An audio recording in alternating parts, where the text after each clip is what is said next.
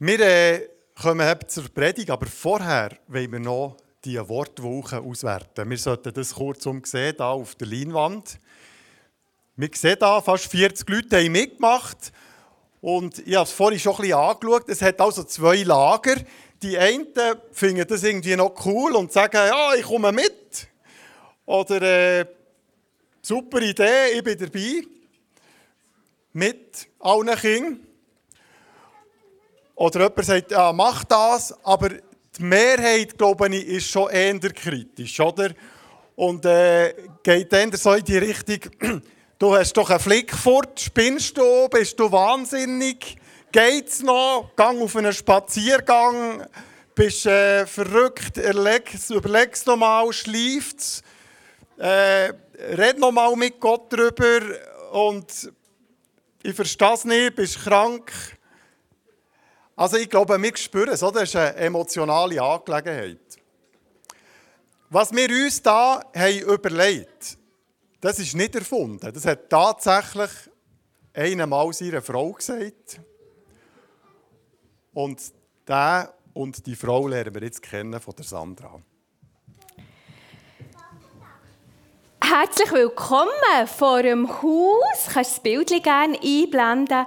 Von der Fl von Flües in Flüeli ranft. Genau da hat sich etwa das abgespielt, was ihr euch vorhin vorgestellt habt. Nur noch etwas extremer. Das war nämlich ein Vater von zehn Kindern, der im Alter von 50 seine Frau und seine Familie verlassen hat, für als Einsiedler ein Gott wohlgefälliges Leben zu leben. Der Mann war der Niklaus von Flüg, auch Bruder Klaus genannt. Und der hat folgenden Bibelvers noch ernst genommen. Wer Vater oder Mutter mehr liebt als mich, ist es nicht wert, zu mir zu gehören. Wer Sohn oder Tochter mehr liebt als mich, ist es nicht wert, zu mir zu gehören. Der hat gezeigt mit seinem Leben, dass er Gott noch ernst nimmt und mehr liebt als seine eigene Familie. Wunderbar. Oder echt? Wie ist es echt seiner Frau, der Dorothea, dabei gegangen? Ihrem Leben wollen wir uns heute widmen. Dorothea Weiss, etwa 1432 in Obwalden geboren als Bauerntochter. Sie hat als Mädchen viel wissen, hat gerne daheim geholfen auf dem Hof und sogar später selber Bäuerin werden. Wo ihr Vater eines Tages sein Vieh einem jungen Mann namens Niklaus anvertraut hat, dass der mit diesen, mit Tieren über die Alpen ist, hat er ihn gefragt, ob er Interesse hat an seiner ältesten Tochter. Und ob der hat Interesse hatte. Es ist zwar weder eine Zwangsheirat noch eine Liebesheirat. Es ist wahrscheinlich so dass, man, dass die Eltern die Ehe ein gewisses arrangiert haben, aber das Brutpaar doch um ihre Meinung gefragt haben. Dorothea war 15 Jahre jünger als ihre Niklaus und im zarten Alter von 14 ist sie schon Ehefrau geworden. Das war damals durchaus üblich.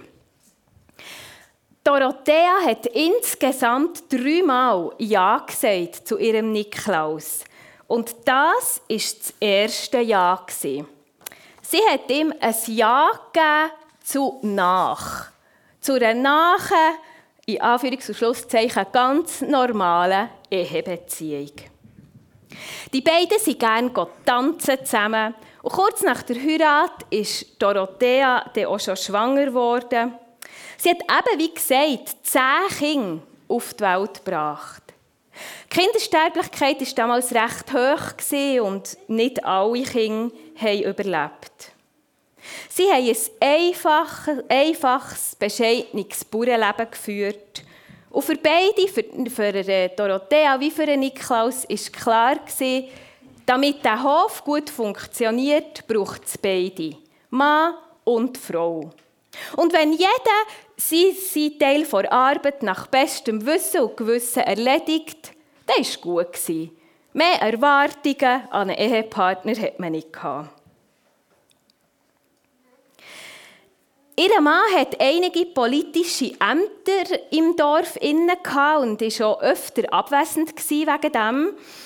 Und manchmal hat sich Dorothea schon mehr Unterstützung gewünscht, auf dem Hof und mit den Kindern. Und trotzdem hat sie auch Gefallen gefunden an dem, was ihr Mann hat gemacht hat.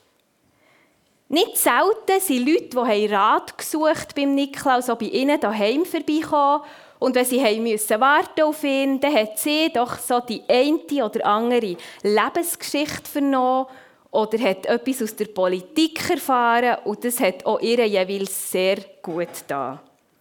Der Niklaus hat ganz viele politische Sachen mit seiner Frau besprochen und man liest immer wieder über sie, dass sie auf Augenhöhe zusammen haben geredet und zusammen Sachen haben ausdiskutiert. Nach 20 Jahren geheiratet sie, merkt sie, wie ihr Mann kurz vor 50 in eine Krise geht. Heute würde man das wahrscheinlich Midlife-Crisis nennen. Trotz äußerem Glück, eigentlich war alles gut bei ihnen, hat er so eine innerliche Zerrissenheit gespürt. Er hat einerseits hat er als Bauer gelebt, andererseits hat er sich immer wieder im Gebet gewidmet und für ihn ist das in dieser Zeit gang mehr auseinandergegangen. Er hat es nicht zusammengebracht und hat gelitten an dem.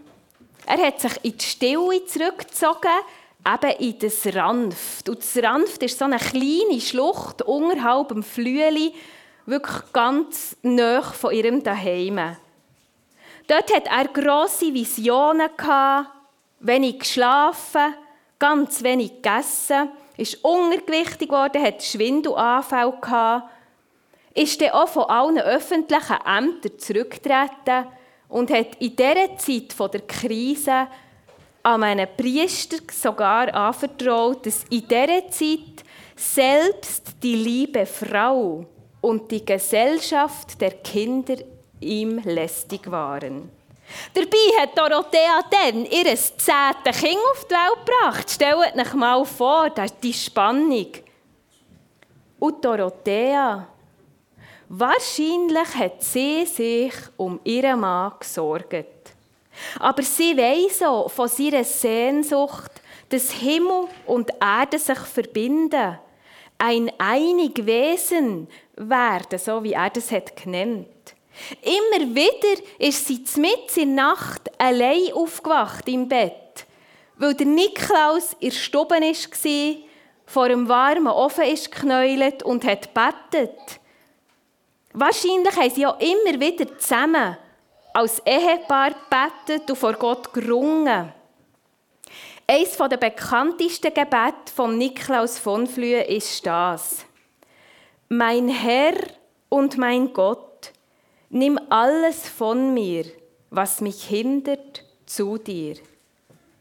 Mein Herr und mein Gott, gib alles mir, was mich fördert, zu dir.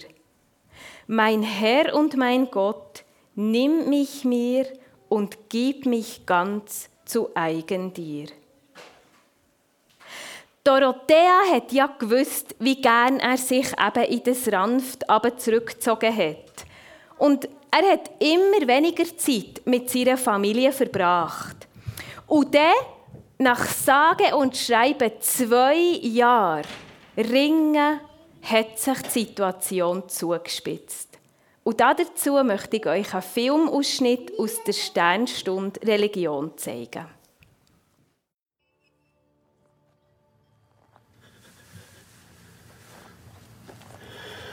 Er rief mir. Kann ich meine Familie im Stich lassen? Der Herrgott hat uns zusammengebracht. Er hat uns unsere Kinder geschenkt. Ich weiß, was Gott verbunden hat, das darf der Mensch nicht trennen. Wenn es dem Herrgott sein Willen ist, mir folgen. Ich kann nicht wissen, was sie will ist. Der Hans oder der Walter können das Gewerbe führen. Die sind alt genug. Die Familie ist in guten Händen. Aber Du, ich werde mir's vorhaben. Und ich muss dir recht geben. Du kannst nie die Frieden finden, wenn du in dich selber diesen Weg plagst. Wenn du in die Wahl triffst für den Herrgott und zum Alleinleben.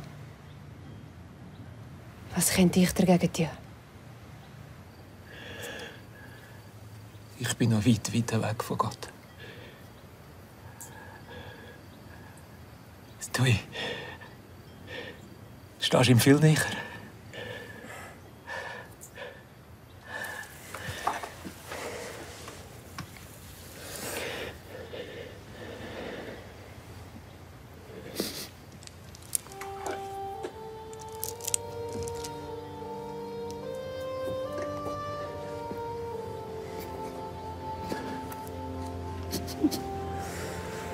Niklaus von Flür ist 50 Jahre alt und sein Jüngster liegt noch in den Windeln, als er sich auf den Weg macht.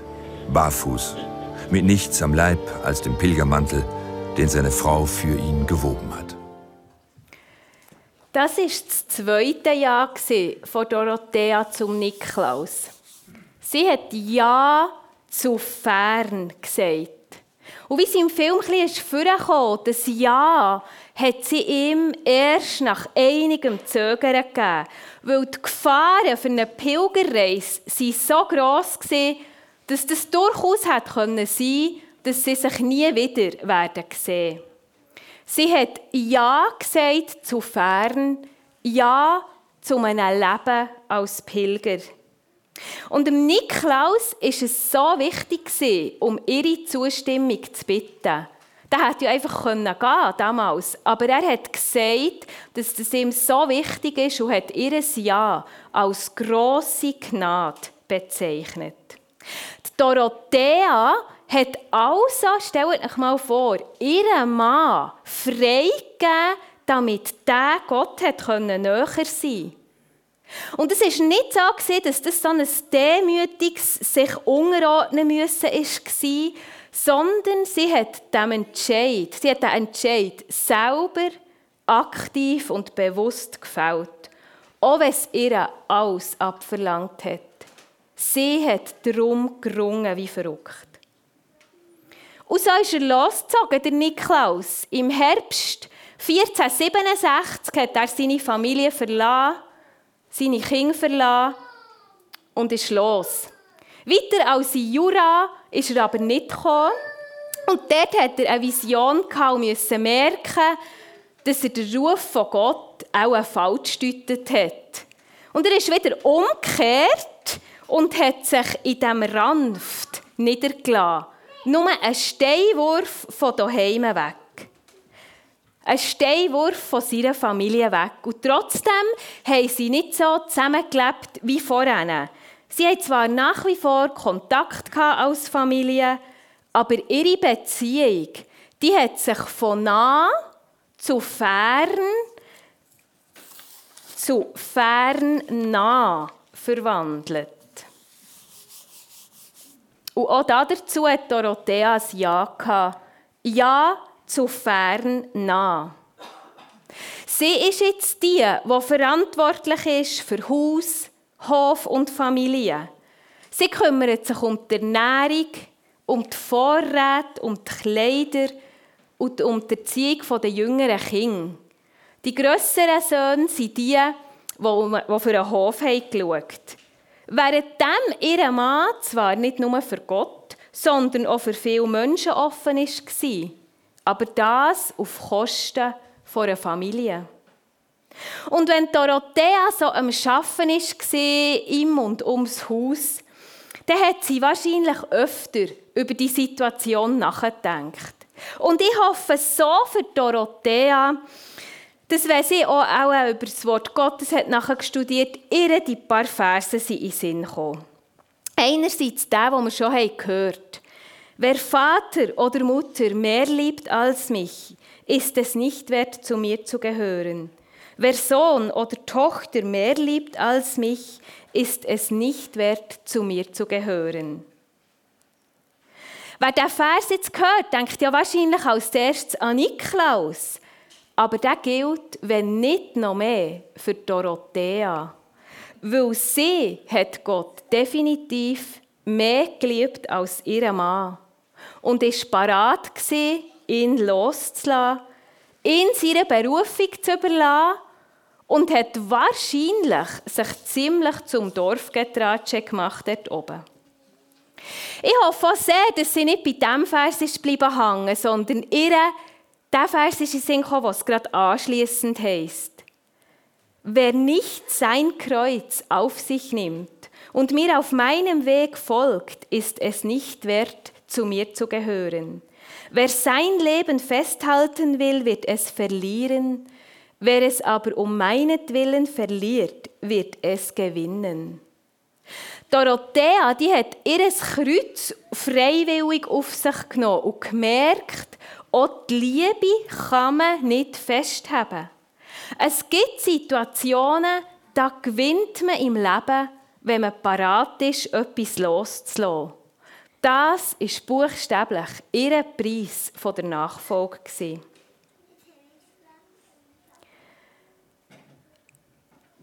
Ich hoffe, ihr ist auch der Vers in Sinn gekommen, was heisst, niemand liebt mehr als einer, der sein Leben für seine Freunde opfert. Dorotheas Opfer war ja nicht, dass sie selber gestorben wäre, sondern dass sie ihre Vorstellungen von einer nahen Ehe hat müssen loslassen Von einem Familienleben hat losgelassen, damit ihr Mann seine Berufung leben konnte. Aber das Loslassen hat ihre eigene Entscheidung müssen sein und das ist es auch bei ihr. Sie hat um die Entscheidung gerungen und das Opfer nicht vorschnell gebracht. Was ihr für einen meiner geringsten Brüder oder für eine meiner geringsten Schwestern getan habt, das habt ihr für mich getan. Jemand hat über die beiden geschrieben, Ihre Ehegeschichte zeigt, dass sich nicht selber vernachlässigt, dass sich der nicht selber vernachlässigt, was sich auf das Tun ausrichtet. Dorothea hat viel für Niklaus gemacht, auch ganz praktisch. Sie hat ihm zum Beispiel ganz selber das Gewand genäht, das Eremitengewand, und hat ihm so geholfen. Ohne dass Dorothea mit dem Niklaus über seine Berufung gerungen hat, ohne ihres zusammen diskutieren, ihres immer wieder nachfragen, hat er seine Berufung nie leben können. Da bin ich überzeugt. Und Dorothea hat ihm geholfen, dass er das nicht vorschnell und billig ausgelebt hat, die Berufung. Es hat nämlich sie ein Opfer gekostet und später auch ihn. Aber ohne ihr Opfer wäre sie für nichts gewesen. Und ohne ihre Liebe zu Gott hat er seine Berufung nicht leben können.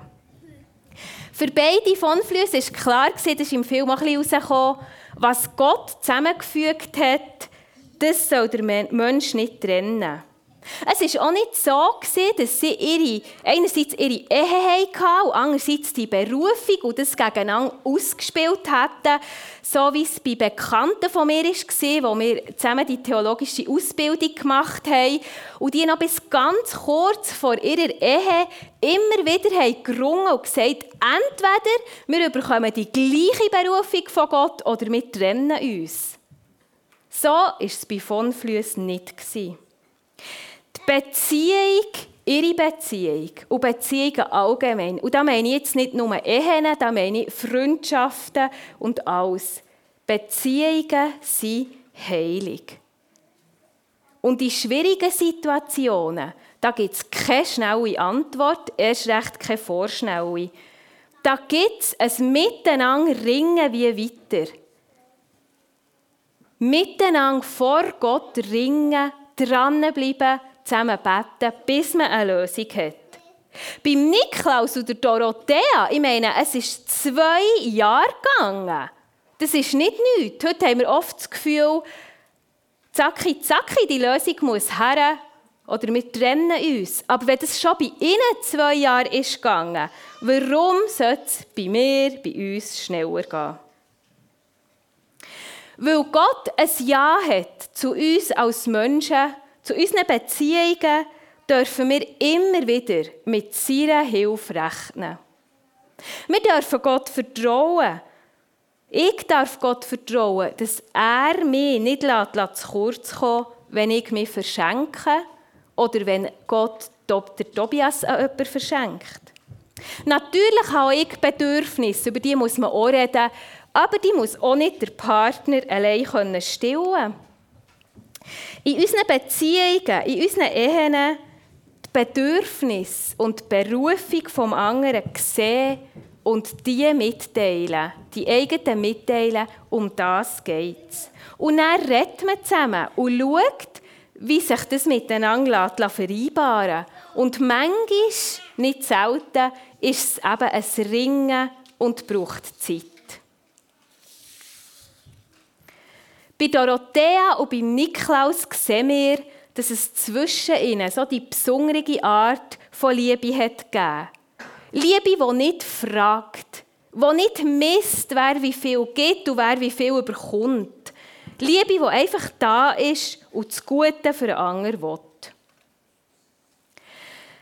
20 Jahre hat Danny Klaus nach Überlieferung in dieser Ranft gelebt.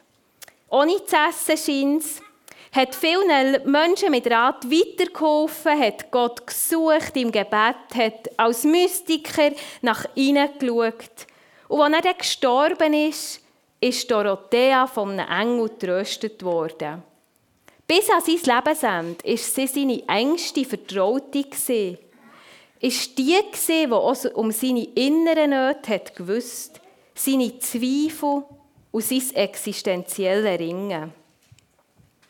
Ihre Ehe ist eine tief verbundene Zweisamkeit geworden, die im anderen die eigene Berufung hat zur Entfaltung gebracht. Sei das nah fern oder fern nah. Dorothea hat dazu Ja, Ja und nochmal Ja gesagt. Von Dorothea lernen wir Ja zu sagen. Nicht nur, in nicht nur in Ehe, sondern in Beziehungen allgemein. Dorothea hat Ja gesagt zu nah. Und die Frage, die sich für uns stellt, ist, wo ist es bei uns dran, ganz neu Ja zu sagen? Ja zu einer Beziehung, die vielleicht ein bisschen versandet ist über die Jahre wo wir aber merken, dort wollen wir wieder drin investieren.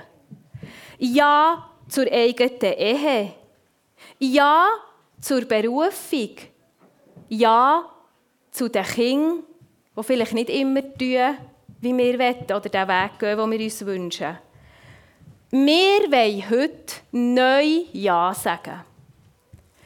Wir lernen von Dorothea Ja zu sagen zu fern. Ja zu fern heisst Ja zu Spannungen aushalten.